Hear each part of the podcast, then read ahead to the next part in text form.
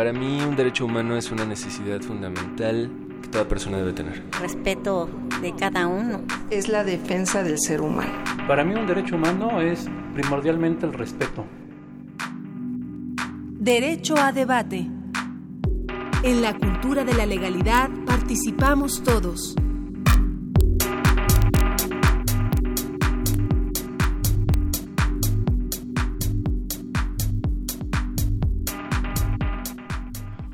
Hola, ¿qué tal? Muy buenos días. Bienvenidos a Derecho a Debate. En la cultura de la legalidad participamos todos. Mi nombre es Diego Guerrero y el día de hoy me acompañan en la conducción Mariana García Barragán, a quien le agradezco que me acompañe el día de hoy. Mariana, un placer tenerte el día de hoy aquí en los micrófonos de Derecho a Debate. Gracias, Diego. El placer es mío. Frida Romay, un placer tenerte el día de hoy de nuevo aquí en los micrófonos de Derecho a Debate. Muchísimas gracias, Diego. Como siempre, un placer estar contigo y más en un tema tan importante como es el derecho a la salud. Muchas gracias, Frida. Y bueno, el día de hoy vamos a tener a quien presentaré en un par de minutos al doctor Francisco Ibarra Palafox, doctor en Derecho por la Universidad Nacional Autónoma de México y es investigador del Instituto de Investigaciones Jurídicas y secretario académico del propio instituto.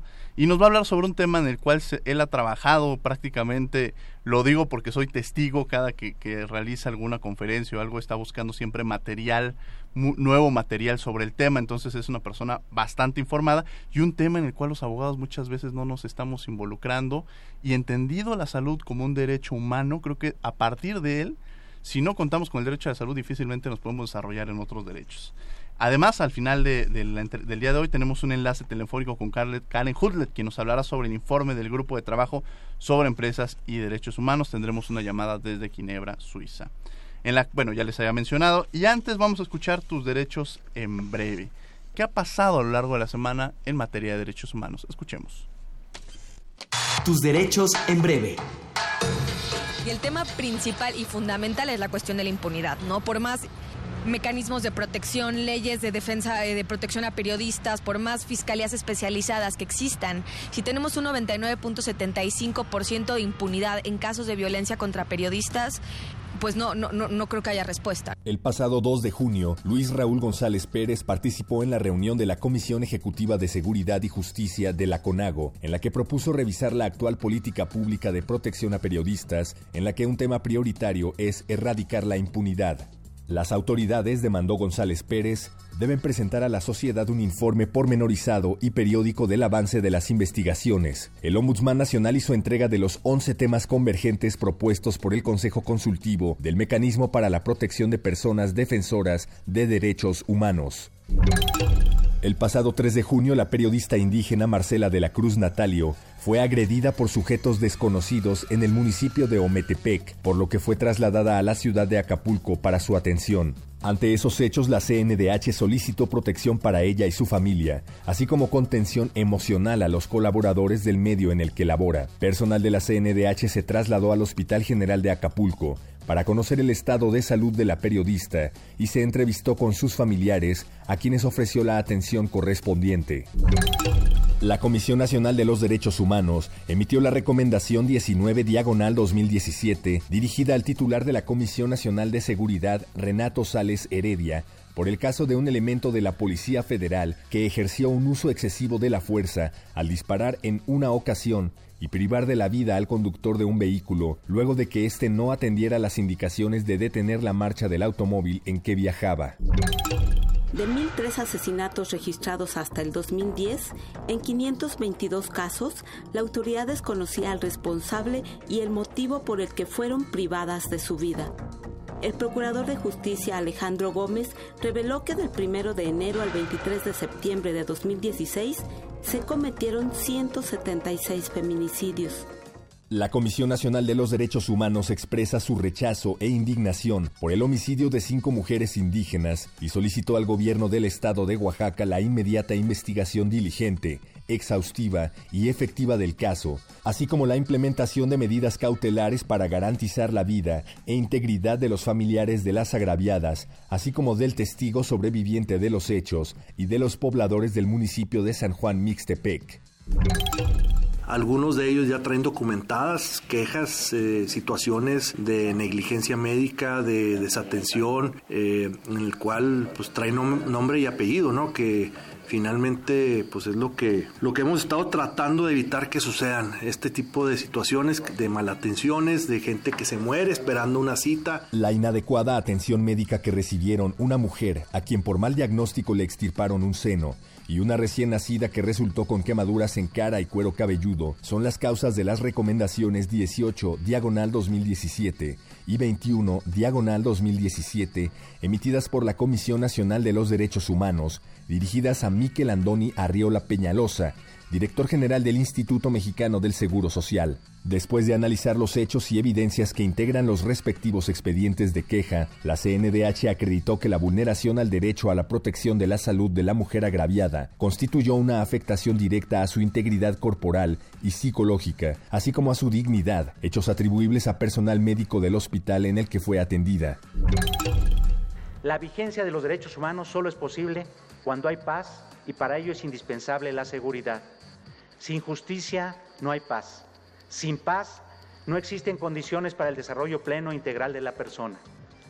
La paz es un objetivo cuya realización incumbe no solo a las autoridades, es un proceso no puede concretarse sin el compromiso de todos los mexicanos. En el marco de la conmemoración del vigésimo séptimo aniversario de la CNDH y en víspera del Día de la Libertad de Expresión, Luis Raúl González Pérez señaló que a los organismos públicos de protección de los derechos humanos los anima la defensa de la dignidad humana. Dictó conferencia magistral en la Universidad Autónoma de Chihuahua, donde subrayó que la migración debe ser una opción de vida y no de supervivencia.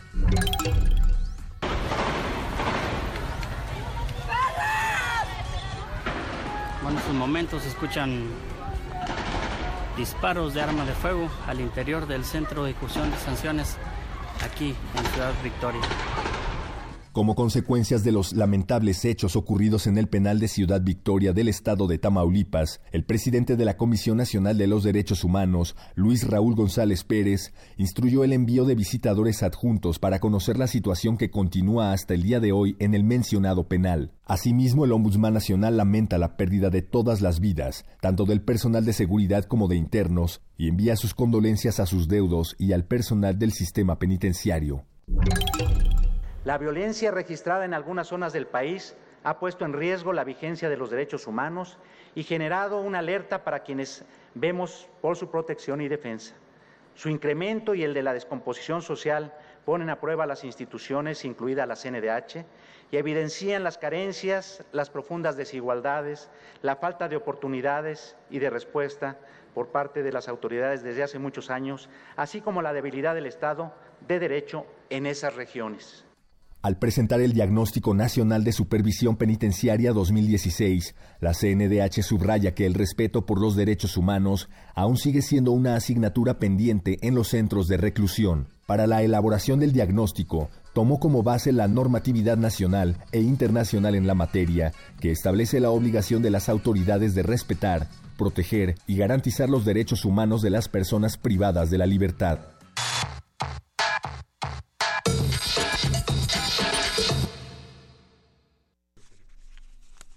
Bien, estas fueron tus derechos en breve, las noticias a lo largo de la semana en materia de derechos humanos. Si bien diversos instrumentos internacionales y un amplio número de constituciones estatales reconocen el derecho humano a la salud como el bienestar físico, mental y social, y no solo como la ausencia de enfermedad, la realidad es sumamente distante a las previsiones normativas. Cada día mueren, a falta de los servicios mínimos de salud, alrededor de 800 mujeres a causa de complicaciones durante el embarazo o al momento de dar a luz. Los servicios de salud son insuficientes, los medicamentos escasos, siendo esto un derecho necesario para poder desarrollar otros derechos. Muchas veces no estamos informados de cuáles son los derechos que tenemos y hasta dónde deben llegar.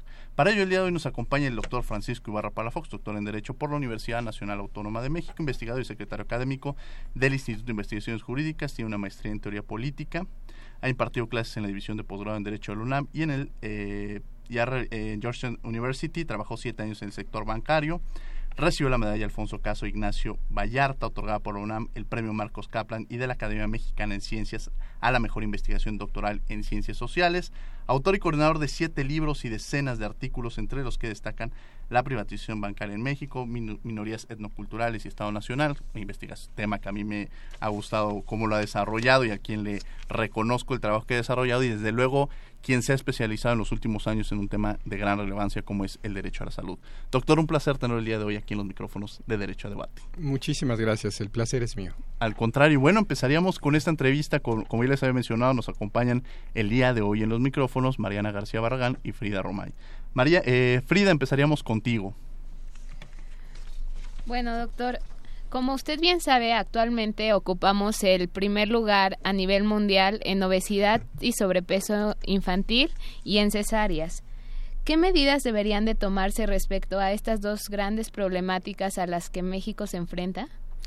Eh, el problema es complejo. Eh, la política de obesidad, eh, como se ha comenzado ya a abordar, requiere un, un, un abordaje eh, que comprende muchos sectores, no solamente el de la salud, sino también el tema de la alimentación, la relación que tiene el Estado mexicano con las empresas, eh, eh, empresas proveedoras de alimentos, de alimentos transgénicos, de lo que se dice son los alimentos chatarra, el control de estos alimentos en los centros, en los centros educativos, en los centros de convivencia, en los restaurantes, etcétera, y desde luego una cultura, una cultura de la alimentación que debe fomentarse en México de manera de manera urgente y de la cual no podemos esperar resultados a corto plazo. La cultura, la cultura de la salud y en particular la cultura de la alimentación como una parte de esa cultura es una cultura que se construye a lo largo de los años. Entonces tendríamos que comenzar ahora verdaderamente con medidas mucho más eh, decididas, medidas mucho más dirigidas, no solamente a las personas, sino también al sector empresarial, porque lo que observo es que eh, las medidas por ejemplo, si vemos los, los, anuncios en televisión o radio, las medidas van encaminadas a concientizar únicamente a las familias y a las personas, pero también se debe eh, llevar al sector privado y al sector público, proveedor de alimentos, proveedor de servicios de comedores, etcétera, eh, a concientizar sobre una alimentación adecuada. Por lo que respecta a la cesárea, otro problema de, de proporciones mayúsculas en México, nos habla de la desregulación de, la, de, de este sector de la salud.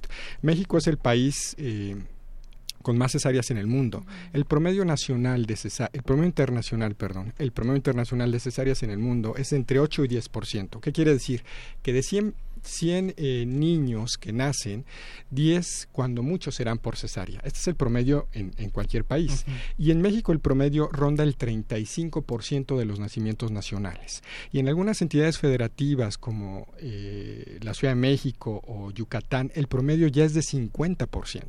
Es decir, se está, se está eh, llevando a a las mujeres a procedimientos quirúrgicos que muchas veces son innecesarios. No hay proporción. Cuando tenemos un, porcentaje internacional del 10% y México 35% y entidades que ya alcanzan el 50%, y bien, un sector se ha desregulado. Eh, principalmente a través de, clínicas privadas de muy diferentes tamaños, desde clínicas privadas pequeñas hasta clínicas privadas grandes que implementan esta política de eh, nacimientos quirúrgicos, es medicalizar el nacimiento, es apropiarse del nacimiento, cuando tradicionalmente sí, estos procedimientos quirúrgicos eran solamente excepcionales. Eh, hace falta regulación, hace falta eh, informar a los pacientes, hace falta también incluso que los profesionales de, la salud concienticen ¿sí? la, la, la necesidad de recuperar mecanismos tradicionales y menos, menos agresivos para el nacimiento de las personas. Este tema también puede ser abordado desde el punto de vista de género, ¿sí? porque eh, tantos nacimientos es exponer mediante procedimientos eh, quirúrgicos es exponer a las mujeres a una violencia ginecobstétrica en muchos casos, sobre todo si consideramos que las cirugías cuestan, cuestan mucho dinero y someten a diferentes niveles de riesgo eh, a, las mujeres, desde el riesgo anestésico hasta el riesgo quirúrgico, lesiones musculares, lesiones de nervios, etcétera. Creo que aquí sí México debe hacer algo ya de manera urgente porque no solamente eh, estamos fuera del estándar internacional, sino estamos sometiendo a las mujeres a riesgos verdaderamente innecesarios. ¿Cómo está el acceso a la salud de nuestro país, doctor? Eh, Depende desde el punto de vista que se vea. Si lo vemos estadísticamente, parece que México tiene un buen acceso a la salud. A partir del seguro popular, la mitad, eh, es decir, los, las y los mexicanos casi en su totalidad acceden a la salud a través ya sea de servicios eh, privados, pero principalmente a través de, servicios públicos. El seguro popular, que es una creación de principios del siglo XXI, permitió incorporar sensiblemente a los estratos más desprotegidos a los servicios a los servicios médicos. Estadísticamente esto podría ser un, buen número y en principio lo es. El problema es que este acceso a la salud no garantiza un acceso a la salud en condiciones de calidad muchísimas veces, ni en el sector eh, privado ni en el sector público. Así, por ejemplo, vemos a mí un, dato que me impresiona muchísimo, que son las instituciones de salud las que conforme a, a uno de los informes de la Comisión Nacional de Derechos Humanos, el informe anual de la Comisión Nacional de Derechos Humanos, las que más violan derechos. Pero lo que estamos observando en las eh, eh, eh, recomendaciones perdón, de la Comisión Nacional de Derechos Humanos es muchas veces cómo infortunadamente se lesionan los derechos humanos de las personas ya que acceden a las instituciones de salud, no antes. Entonces, tenemos que garantizar un acceso a la salud en condiciones no solamente de igualdad, sino además de, de, calidad para todas y todos los, los mexicanos. Claro, aquí entraríamos una parte que es como lo incluso lo mencionó la Corte Interamericana cuando ocupa el, derecho humano digno, una salud digna que deberían tener todas las personas. Mariana García Barragán. Eh, doctor, ahora que estaba hablando sobre el alto porcentaje de cesáreas en el país, ya se estaba metiendo en un tema de la relación entre el personal de la salud y el paciente. Y en este sentido, me gustaría saber si nos puede eh, hablar más sobre el consentimiento informado y cómo se está llevando a cabo en México. Sí, gracias, Mariana. El consentimiento informado es, eh, en términos eh, civiles, digamos que es el primer acercamiento que tenemos a este derecho, pues es una, un consentimiento, un, acuerdo de alguna manera que se da entre un profesional de la salud y un paciente, una persona enferma o posiblemente enferma. Ahora bien, ¿en qué consiste el, consentimiento informado? Que es una de, primeras, de, las primeras etapas de la relación entre eh, el médico-paciente. El consentimiento informado eh, implica que el profesional de la medicina explique al paciente eh, de manera veraz y de manera sencilla, esto es muy importante porque no se debe eh, dejar de reconocer que es una relación asimétrica, donde el profesional de la salud tiene la información y tiene el conocimiento y el paciente carece de ella. Entonces, partiendo de esta relación asimétrica, el profesional de la salud debe informar de manera clara y sencilla sobre el diagnóstico, es decir, cuál es la enfermedad o cuáles son los padecimientos del paciente. Después de esto, debe informar del tratamiento eh, ahora bien, la información sobre el tratamiento implica informar al paciente sobre los beneficios del tratamiento y sobre los posibles riesgos del tratamiento. Eh, este, esta explicación también debe ser de manera sencilla, eh, adaptada a las necesidades del paciente, debe informar de las complicaciones y es muy importante también señalar que el consentimiento informado no solamente debe eh, consistir en un documento escrito. A veces se confunde esto. Eh, eh, no solamente es el consentimiento escrito que las personas muchas personas firman en los hospitales, sino es también un procedimiento mucho más complejo, un procedimiento que se extiende a lo largo del tiempo, que inicia desde el primer contacto entre el profesional de la salud y el paciente, desde el acercamiento primario que tienen ellos dos es muchísimas veces también un consentimiento oral. O sea, en la medida en la que también tengamos una comunicación médico-paciente que pase por la oralidad, una comunicación relativamente eh, permanente, clara, eficiente, tendremos un consentimiento informado de mucha mayor calidad. El consentimiento informado no debe ser, esto es muy importante señalarlo, no debe ser un formato vacío, eh, de machote que muchas veces entregan los hospitales a eh, los pacientes o a sus familiares. Es muy común observar como los hospitales privados y infortunadamente eh, algunos hospitales públicos entregan un simple machote donde no se especifica el diagnóstico ni se especifican tampoco los posibles riesgos y se le pide a la persona firmarlo. Se le explica de manera muy general que tiene, se le explican a veces en qué consiste el tratamiento, a veces ni eso, y muy pocas veces o nunca Sí, infortunadamente en algunos casos se explican los riesgos. El consentimiento informado no debe ser ese, ese, ese famoso machote vacío.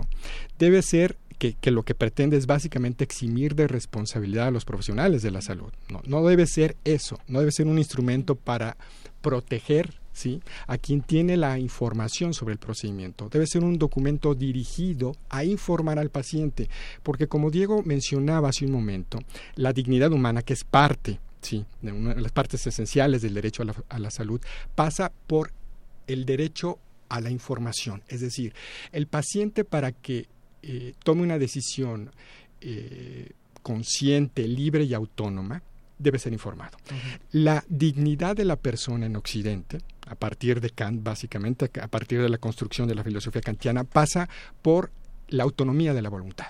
Si una persona es digna, se respeta la dignidad de la persona si esta persona ejerce autónomamente su voluntad.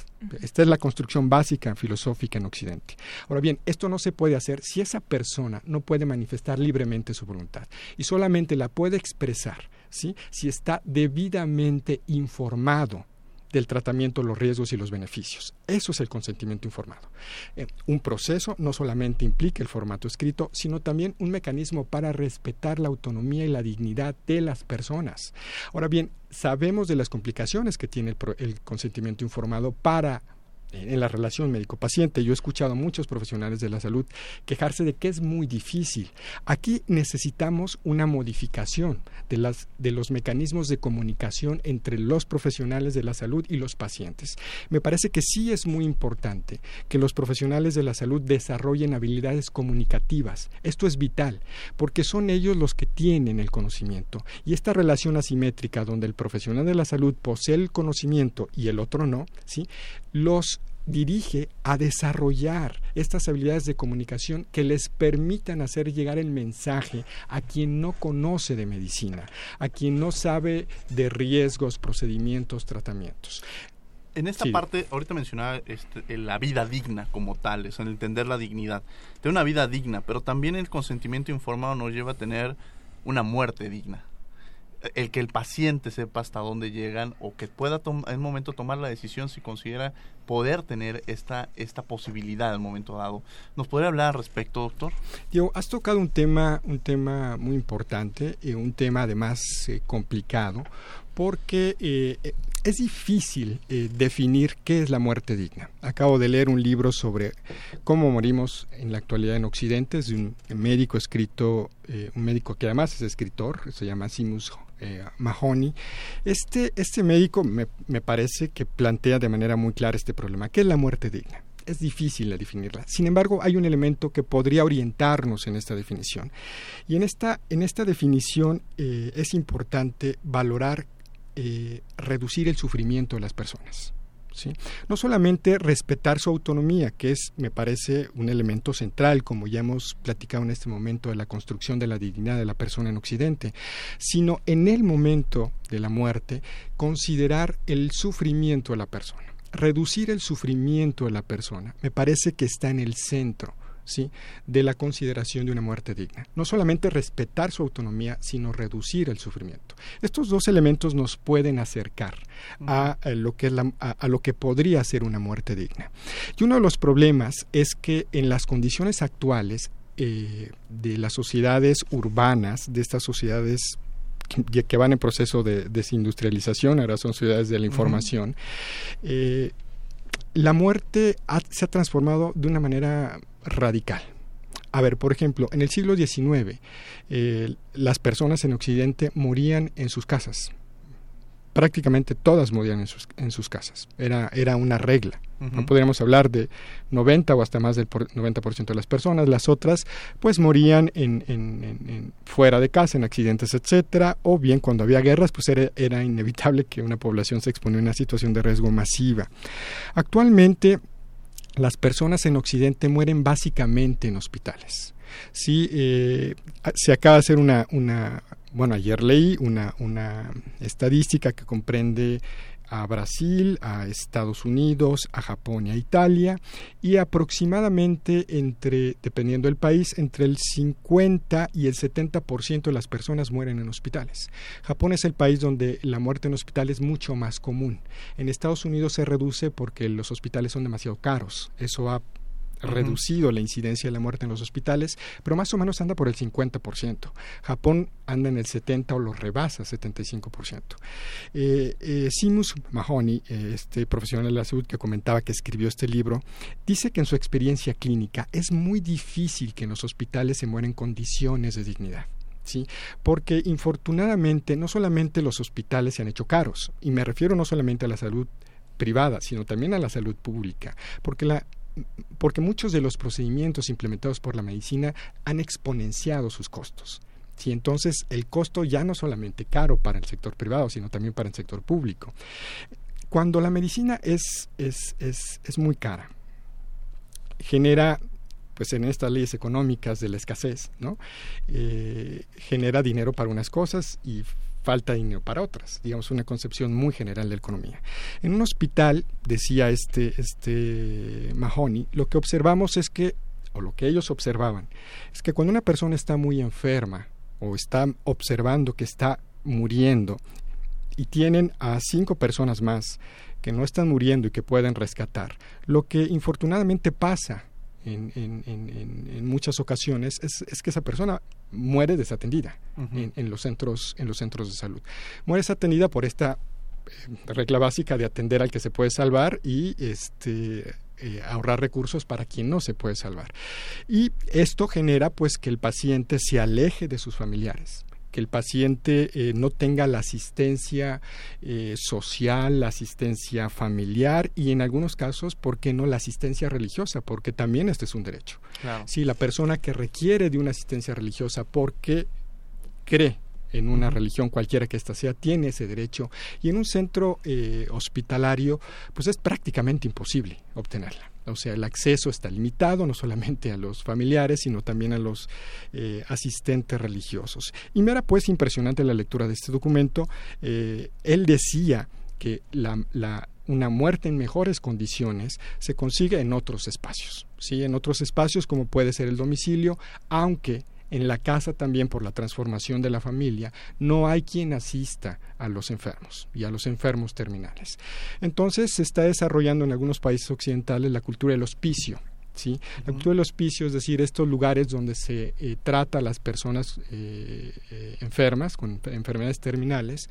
Pero bueno, volvemos al problema. Solamente al problema de los recursos. El hospicio no solamente es una cultura escasamente desarrollada en Occidente, y me refiero desde, desde desde Europa hasta Norteamérica, sino que además es muy caro. Y lo que está pasando es que solamente quienes tienen dinero pueden acceder a esta cultura.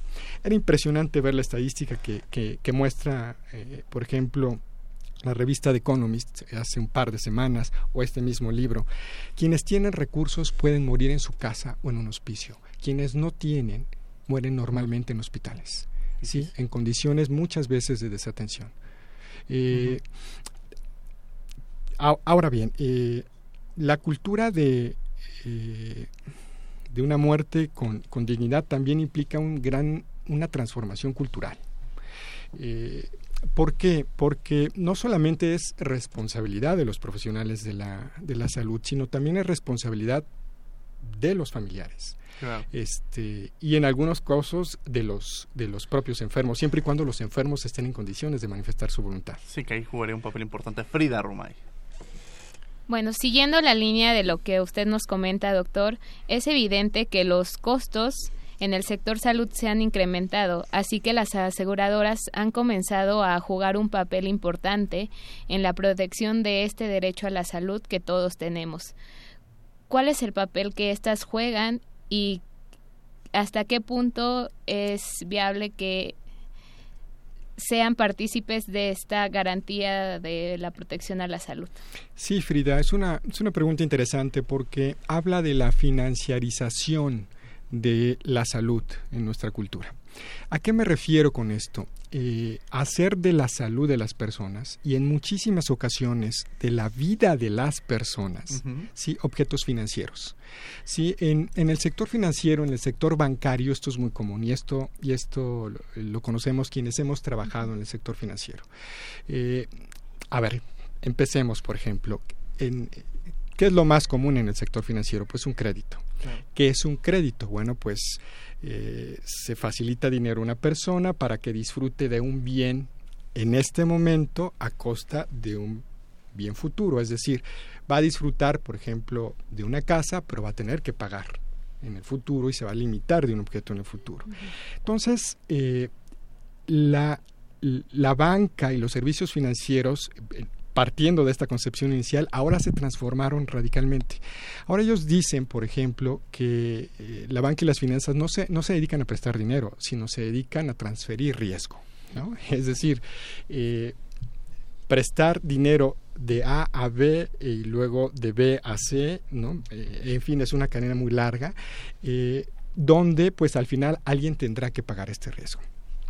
La salud, pues, se ha eh, hecho un objeto eh, financiero, un objeto con el que se especula y además, de manera muy, muy, muy grave, también se ha asociado con el riesgo. Así como el crédito, ustedes, por ejemplo, ven en quiebras bancarias. Lo que pasa, esto es muy común en el sector financiero. Ellos muchas veces saben que los bancos van a quebrar en algún momento, porque alguien va a tener que pagar el riesgo. Sí. Los bancos prestan dinero de manera muchas veces serial e irresponsable y al final alguien va a tener que pagar el riesgo, porque ellos están en una sociedad del riesgo. Cuando hacemos de la salud lo mismo, entramos a una medicina del riesgo, donde las personas están corriendo un riesgo no están pagando por su salud, están pagando muchas veces por un riesgo. ¿sí? Por eso eh, muchos eh, procedimientos quirúrgicos, sobre todo los procedimientos quirúrgicos de alta intervención, que significan padecimientos y sufrimiento para las personas, no son considerados para informar al paciente. Porque cuando la salud y la vida se hacen un objeto financiero, si los agentes financieros consideran que la salud no es importante, lo importante es el riesgo y alguien tiene que pagar el riesgo y ese riesgo terminará pagándolo, pues infortunadamente el paciente. Y se le dirá, tienes un poco más de vida, pero este, el riesgo es que tengas eh, pues mayor dolor y mayor sufrimiento. ¿sí? Entonces, no solamente esta concepción cultural ha sucedido, sino además los agentes financieros comienzan a controlar a los actores hospitalarios. ¿sí? Es muy común ver cómo los agentes financieros imponen ¿sí? a los eh, hospitales privados su política. Entre mayor cirugías, en muchos casos, pues mayor beneficio, no solamente para el hospital privado, sino también para eh, la aseguradora. Conocí en una ocasión, infortunadamente, una persona que trabajaba en una aseguradora y a lo que se dedicaba era a marcar en todas las pólizas de seguro las posibles eh, causas de excepción para que la aseguradora pagara. Los agentes financieros ven a la persona un seguro, normalmente no le orientan adecuadamente, dejan los espacios en blanco y la empresa lo que hacía era trasladarlos a una persona más que, que lo que hacía era tachar ¿no? Como si lo hubiera hecho el paciente, las probables enfermedades, ¿no? Que evidentemente por un diagnóstico muy general con la poca información que se tenía de la persona, podía tener esta persona. Entonces, cuando reclamaba el seguro, pues no podía hacerlo. Eh, si vivimos, estamos, eh, me parece que ya, y el riesgo cada vez eh, se incrementa, de que si estos actores financieros cooptan a las instituciones hospitalarias, lo que van a procurar no es la salud o la vida, sino van a procurar el riesgo. Y, seamos muy conscientes de ello. El objetivo principal de los sectores financieros es económico. Sin lugar a duda. 55 36 43 39 nuestro teléfono. Estamos en Twitter, arroba Derecho a Debate. En Facebook también estamos en Derecho a Debate para que nos hagan llegar sus comentarios, opiniones. Estamos hablando de Derecho a la Salud con el doctor Francisco Ibarra Palafox. En los micrófonos me acompañan en la conducción Mariana eh, García Barragán y Frida Romay. Eh, Mariana, te cedería el micrófono. Sí, doctor, ya nos eh, había mencionado sobre la calidad que brindan las, las instituciones de salud y me gustaría saber sobre la certificación de hospitales en México. Sí, sí, Mariana, en México hay algo así como 4.400 eh, hospitales entre públicos y privados. Eh, ese es el universo general de, hospitales. Solamente eh, cerca de 100 hospitales están certificados. Es decir, es más o menos el 2.5% de los hospitales que hay en México. Es verdaderamente un, dato pues dramático eh, esto es conforme a los datos de certificación del 2016. Revisé los datos de certificaciones en el 2014 y, y, había más hospitales certificados. Recuerdo que en la base de datos que presentaba la Secretaría de Salud en el 2014 había más o menos como 140 138 hospitales certificados, de todas formas muy pocos para los más de 4.000 que hay, pero ahora se redujo a poco menos de 100. Y, esto habla de un deterioro de las condiciones de, los, de los centros de salud, tanto públicos como privados. ¿Qué es la certificación? La, la certificación la certificación es un mecanismo mediante el cual la Secretaría de Salud determina de manera muy general, mediante un procedimiento administrativo, si el centro de salud brinda, entre otras eh, beneficios, condiciones de salud en sus, eh, de, calidad en su tratamiento, es decir, si hay condiciones eh, sanitarias adecuadas, de higiene adecuadas, si hay seguridad en el manejo de los pacientes y las enfermedades. Esto es muy importante que se reduzca el nivel de riesgo en, las instituciones eh, hospitalarias. Bueno, esta es la certificación. Un hospital debe es, el procedimiento es largo, demanda de mucho trabajo, pero al final de cuentas es un procedimiento pues mínimamente necesario para saber si un hospital reúne pues las condiciones higiénicas y de seguridad eh, para el paciente y que nada más 100 hospitales lo tengan en México pues es verdaderamente muy poco. Los hospitales no lo quieren hacer. Esto nos expone a los pacientes a condiciones eh, de inseguridad en la mayor parte de los hospitales públicos y privados. Es bien impresionante ver esta lista y observar cómo algunos de los hospitales que tú o yo pensaríamos que están certificados no lo están. Y saber, por ejemplo, que hay muy pocos hospitales públicos en la Ciudad de México que están certificados. Es verdaderamente impresionante. O hospitales que estos de atención este, social importante no lo están, o que hospitales privados que uno ve que son muy caros y que tienen eh, una publicidad muy intensa, tampoco lo están. Sí, eh, se está concentrando además una parte de estas certificaciones en las zonas de frontera o en las zonas turísticas. Por ejemplo, detecto varios hospitales certificados eh, privados en la zona de Tijuana, también en la zona de Monterrey.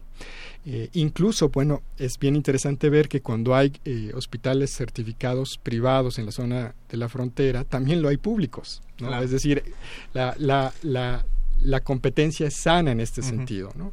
También hay alguno que otro en Cancún, pero el resto del país, incluida la Ciudad de México, está en condiciones verdaderamente eh, lamentables en este terreno me parece que los hospitales públicos y privados deben hacer un esfuerzo para conseguir la certificación del Consejo General de Salubridad ¿sí? y ofrecer a sus pacientes condiciones de seguridad mínima, si no de otra manera, sin que esto sea eh, una panacea, la certificación no puede ser una panacea, pero sí es un primer momento para saber realmente quién nos está atendiendo.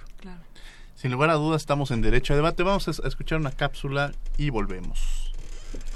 Comunícate con nosotros. En Facebook búscanos como Derecho a Debate y en Twitter arroba Derecho a Debate. Teléfono en cabina 5536 4339.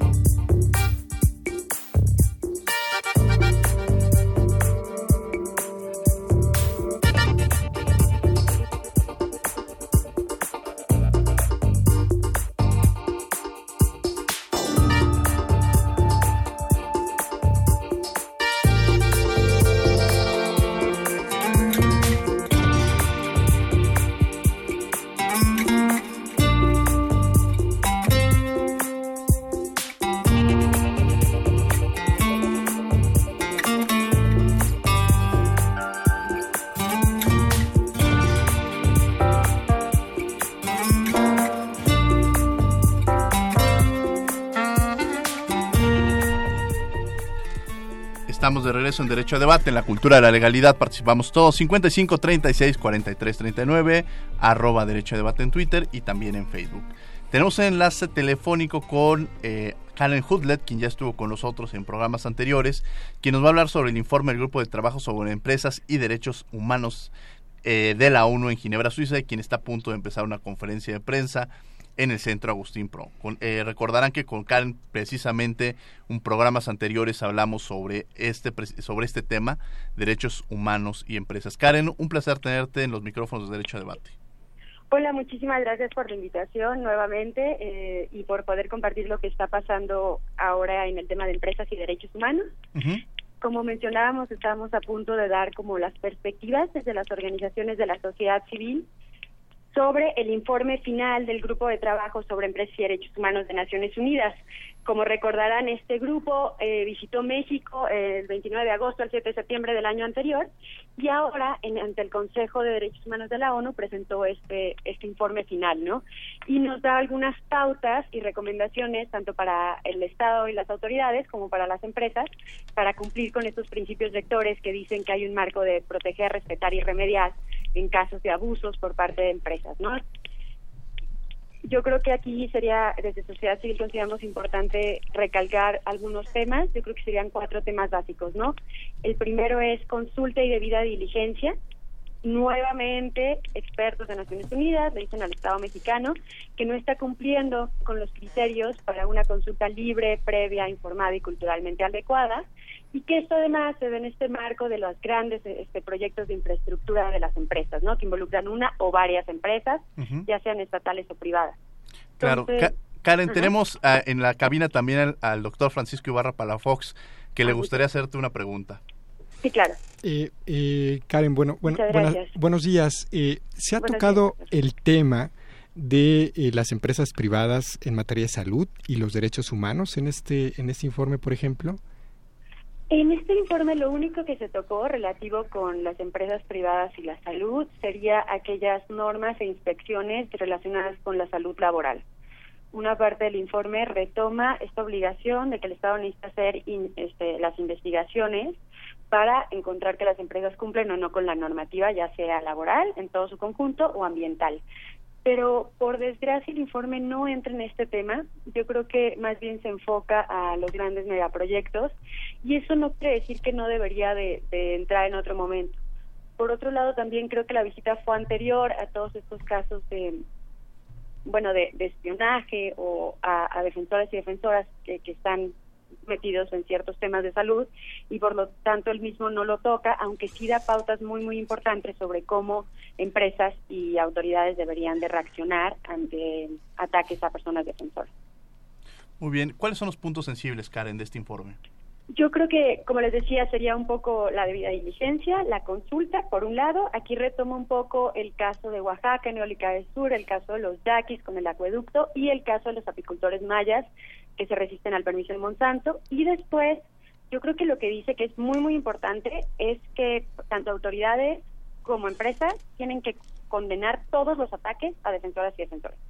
Eh, uno de los temas claves, y los dijo el presidente del grupo en su intervención en Ginebra, es el tema de la criminalización. A ellos les sorprendió el nivel de criminalización contra personas defensores ligadas a las actividades empresariales y por lo tanto sí fue uno algo que de forma reiterativa dijeron que se tenían que tomar medidas, ¿no? Y estas medidas van desde pronunciamientos, mecanismos, este, medidas de protección, como un cambio en la cultura ellos también dicen en algún momento que tiene que haber un cambio en la cultura empresarial y entender que no todos los proyectos son viables y en ese sentido todos tenemos que ser partícipes, ¿no? Y habla del diálogo social, la importancia de que se empiecen a generar mejores diálogos sociales en México para no llegar al conflicto, ¿no? Esto también como parte del informe. ¿Quién está, eh, ¿quién está eh, de México en Ginebra, Karen? de México en Ginebra estuvo por parte de sociedad civil, Poder, PRODES y la Comisión Mexicana que ya este, algunas de estas organizaciones ya regresaron, y de parte de las autoridades mexicanas, en esta ocasión simplemente el cuerpo diplomático de Ginebra este, representó al país. No hubo una delegación como en ocasiones anteriores o como en el foro de, de, Naciones Unidas sobre empresas y derechos humanos. hasta dónde México debería eh, atendido, debería atender, hasta dónde México ha tenido una responsabilidad respecto al tema, a los temas tratados en este informe. Ahorita lo que dijo en una muy, muy breve intervención, que son cinco minutos, entonces está muy acotada, es que sí hubo un intento para hacer las consultas, sobre todo en algunos de los casos, no se logró y que está, por ejemplo, otro de los temas fundamentales que se señala son este, los desastres ambientales, ya sea el desastre ambiental ligado a la minería, que es el de Río Sonora, o el desastre ambiental en donde hay más de 300 empresas que están dando este, liberando desechos de forma continua, no necesariamente bajo las normas y regulaciones, y es el Río Santiago, ¿no? Y aquí, por ejemplo, también el gobierno hizo referencia de que está tomando acciones en los dos casos. Por ejemplo, en el caso del Río Santiago, la CONAGUA está haciendo una exploración para ver qué medidas va a tomar ¿no? y cómo va a responder. Entonces, punto por punto, creo que eh, los representantes del gobierno mexicano dijeron que iban a hacer en estos casos específicos y también aquí es interesante, hubo una intervención eh, en forma de video de la CNDH en donde dice que va a tomar como prioridad estos principios rectores para su promoción y la capacitación, ¿no? Porque es cierto que el informe del Grupo de Trabajo de Empresas y Derechos Humanos menciona que las mismas empresas no conocen la debida diligencia y sus obligaciones. Entonces, aquí en un video que se envía eh, hay una intervención diciendo que este papel lo tendría la, la CNDH, ¿no? Yo creo que el grupo recomienda que vaya más allá, está muy bien lo de promover y capacitar, pero pero que tenga las facultades para emitir recomendaciones a actores privados, ¿no? Por, último, mi querida Karen, ¿cuál ¿qué van a exponer en esta conferencia de prensa y cuál es el papel de la sociedad civil? En esta conferencia de prensa lo que vamos a exponer principalmente son las generalidades, estos puntos que mencionaba, que son claves, también nuestras reacciones hacia lo que dijo el Estado en Ginebra y van a estar presentes las personas y defensores de derechos humanos de los casos que retome el informe, ¿no? Entonces contaremos con la participación de personas de Xochicoautla, de Atenco, de los Yaquis, también de, Campeche y así y también este de los proyectos eólicos. Entonces, bueno, también vamos a escuchar los testimonios para darle cara a qué significa realmente este informe. Y por último, unas peticiones hacia las autoridades para que nos digan qué ruta vamos a seguir para dar cumplimiento a estas recomendaciones. Karen Hutlet, muchas gracias por haber estado de nuevo con nosotros en los micrófonos de Derecho a Debate. Les informamos a quienes nos escuchan que a través de las redes sociales estaremos compartiendo la información que se, que se toque en este informe y desde luego el mismo. Gracias Karen, como siempre. Muchas gracias por la invitación. Seguimos en contacto. Hasta luego. Karen Hudlet, precisamente que estuvo hablando sobre derechos humanos y empresas. Regresamos, estamos en Derecho a Debate en la Cultura de la Legalidad, participamos todos, estamos hablando antes de esta llamada sobre el derecho a la salud con el doctor Francisco Ibarra Palafox. En los micrófonos me acompañan Mariana García Barragán y Frida Roma. Y nos quedan un par de minutos, me gustaría que hicieran algunas preguntas, eh, que me empezaría contigo, Frida, con Mariana, eh, quizá cortos porque nos quedan para después este, terminar el programa. Gracias. Muy bien, Diego. Por último, doctor, a mí me gustaría preguntarle cuál es el papel que juegan los abogados para promover eh, la protección al derecho a la salud. Eh, me parece que los juristas pueden eh, jugar un papel importante. sin lugar a dudas, los juristas son uno de los gremios profesionales más capacitados pues para entender para entender las normas. Entonces, no solamente los eh, abogados que trabajan en, el sector salud tienen una responsabilidad importante, sino también la tienen, por ejemplo, los abogados litigantes. Eh, me parece eh, grave que, por ejemplo, el litigio en materia de salud sea un litigio todavía muy caro. Uno de los déficits. En México hay muy poco litigio en materia de salud porque el litigio es muy caro, entonces solamente pueden acceder a este, a este litigio cuando hay una violación de derechos humanos o una violación contractual, civil o, un, o una eh, posible, eh, eh, un posible acto ilícito penal, solamente pueden acceder a ello quien tienen dinero. Infortunadamente el resto de la población está eh, desprotegida cuando lo requiera. Y desde luego eh, las decisiones de nuestros tribunales son, son muy importantes. Eh, las decisiones de nuestros tribunales en materia local, porque son los primeros que que se acercan al derecho a la salud, los tribunales civiles y los tribunales penales, mediante las demandas de responsabilidad civil o bien las denuncias por ilícitos que se cometen cuando hay un abuso en materia, en materia sanitaria, o bien los tribunales federales. Los tribunales federales no solamente se acercan eh, al derecho a la salud en la última instancia, como en la Suprema Corte de Justicia, sino también cuando revisan precisamente los amparos directos, tanto civiles como penales.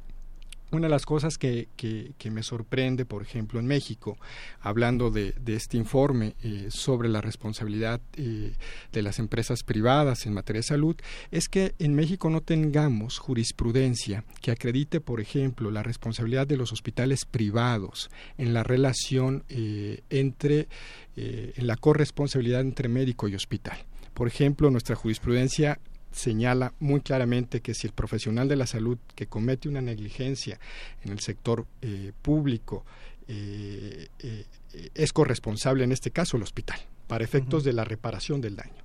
Pero no tenemos lo mismo en el hospital, en el hospital privado. No hay jurisprudencia que asiente esta corresponsabilidad, lo cual demuestra claramente un déficit en favor del sector privado en México. Mariana García Barragán. doctor, ¿por qué no pensar en incluir la medicina tradicional en los sistemas de salud? Me parece que, ¿por qué no pensar en la interculturalidad? Me parece que el Hospital de las Culturas en San Cristóbal de las Casas es de los pocos donde se está incluyendo la medicina tradicional. A mí me parece que es importantísimo pensar en la medicina tradicional, incluso algo más.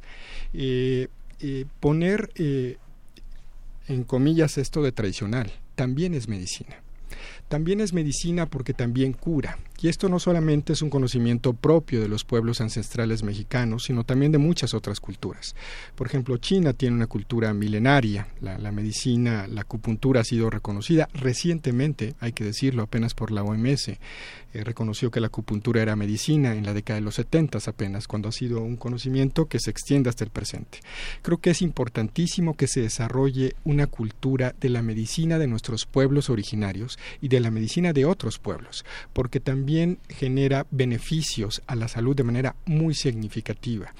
Y esto de tradicional, verlo con cuidado, porque también es medicina que cura. Desde luego hay eh, algunos, algunos abusos en lo que se denomina medicina tradicional, pero esto también sucede en la medicina alópata. Hemos hablado de los riesgos eh, civiles o penales que, que, se pueden correr. Entonces, comencemos por denominarla también medicina, fomentar eh, eh, la cultura de esta medicina y proteger esta cultura en nuestros pueblos originarios es, es, muy importante porque este conocimiento se puede perder. Sin lugar a dudas, pues bueno, más prácticamente nos quedarían dos minutos. Yo le pediría a Frida que en 30 segundos quizá nos siga alguna reflexión, algún comentario para concluir el programa del día de hoy. Bueno, antes que nada te quiero agradecer nuevamente por la invitación, Diego, y quisiera llevarme con la siguiente, quedarme con la siguiente reflexión. Creo que la judicialización en materia de salud es muy importante. Le falta mucho a México por avanzar en este tema y como bien dice y como bien lo es, el derecho a la protección de la salud es un derecho humano, por lo tanto los abogados y los estudiantes de derecho que nos estamos formando tenemos que mirar hacia ese lado y prepararnos para garantizar este derecho humano a la salud. Gracias, Mariana García Barragán.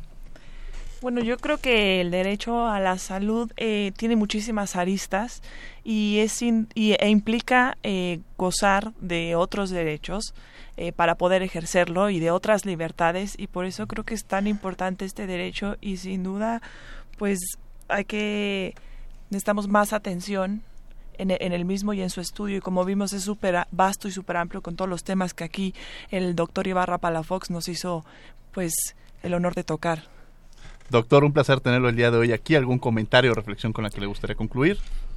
Pues decir que a partir de la reforma en México de, derechos humanos, el derecho a la salud es un, derecho mucho más robusto y que tenemos que pensar que eh, la profesión jurídica tiene una responsabilidad importante eh, para la defensa de este derecho eh, de toda la población.